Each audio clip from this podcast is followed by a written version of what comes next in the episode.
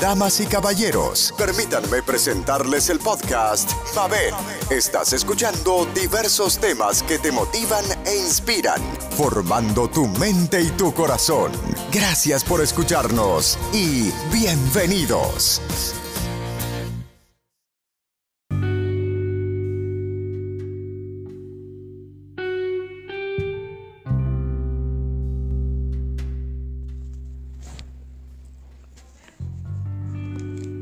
Mateo 5 Las bienaventuranzas Jesús al ver toda aquella muchedumbre, subió al monte, se sentó y sus discípulos se reunieron a su alrededor. Entonces comenzó a hablar y les enseñaba diciendo, Felices los que tienen el espíritu del pobre, porque de ellos es el reino de los cielos. Felices los que lloran, porque recibirán consuelo. Felices los pacientes, porque recibirán la tierra en herencia. Felices los que tienen hambre y sed de justicia, porque serán saciados. Felices los compasivos, porque obtendrán misericordia.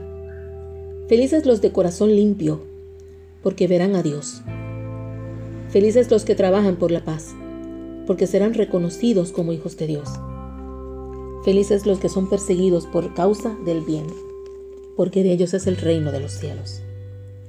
Felices ustedes cuando por causa mía los insulten, los persigan y les levanten toda clase de calumnias. Alégrense y muéstrense contentos, porque será grande la recompensa que recibirán en el cielo, pues bien saben que así persiguieron a los profetas que vinieron antes de ustedes. Sal y luz. Ustedes son la sal de la tierra, pero si la sal se vuelve insípida, ¿cómo podrá ser salada de nuevo? Ya no sirve para nada, por lo que se tira fuera y es pisoteada por la gente. Ustedes son la luz del mundo. ¿Cómo se puede esconder una ciudad asentada sobre un monte? Hagan pues que brille su luz ante los hombres, que vean estas buenas obras y por ello den gloria al Padre de ustedes, que está en los cielos.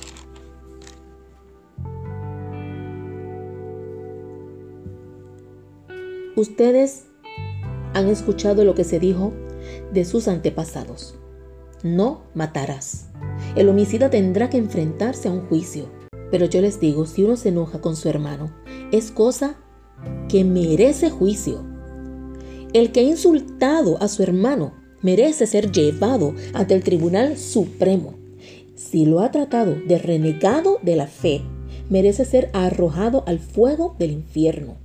Por eso si tú estás para presentar tu ofrenda en el altar y te acuerdas de que tu hermano tiene algo contra ti, deja allí mismo tu ofrenda ante el altar y vete antes a hacer las paces con tu hermano. Después vuelve y presenta tu ofrenda. Trata de llegar a un acuerdo con tu adversario mientras van todavía de camino al juicio ¿O prefieres que te entregue al juez y el juez a los guardias, que te encerrarán en la cárcel? En verdad te digo, no saldrás de allí hasta que hayas pagado hasta el último centavo. Aquí empiezan las oposiciones, donde dice ustedes han escuchado, pero yo les digo. Esta fórmula se repetirá seis veces. Jesús alude a la lectura bíblica que se hacía cada sábado en las sinagogas. Estoy leyéndoles de la página 20 de Mateo 5 de la Biblia Latinoamérica. Jesús alude a la lectura bíblica que se hacía cada sábado en las sinagogas. Tal como se hace actualmente la iglesia, tenía sus pasajes asignados para cada semana. Jesús no cuestiona las exigencias de la Biblia, ni se contenta con hacer un comentario de las mismas. Es una nueva lucidez que nace de la mirada puesta en Dios, cuando nos volvemos hacia el Padre. Y esa es la gran novedad, imitar a Dios Padre. Descubrimos cuán imperfectos son los criterios humanos de moralidad. El texto lleva la palabra insensato, que en hebreo calificaba a menudo al renegado de la fe. Jesús se refiere a un modo frecuente de hundir al adversario. Basta con darle tal o cual calificativo para que en adelante nadie escuche sus razones ni respete sus derechos.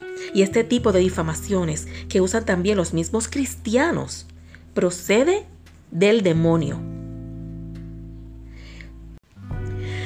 Si no nos purificamos en la vida presente de todo lo que nos impide ser verdaderos y justos, seremos purificados en la muerte o después. Y la iglesia usa la palabra purgatorio para designar esta purificación dolorosa. Será necesario que el Espíritu queme hasta las raíces mismas del mal. Palabra de Dios, gloria a ti, Señor Jesús. Hoy estoy tratando de levantarme el ánimo, con lágrimas en mis ojos, con el miedo de que mi hija tenga COVID, y busqué sosiego en la palabra del Señor.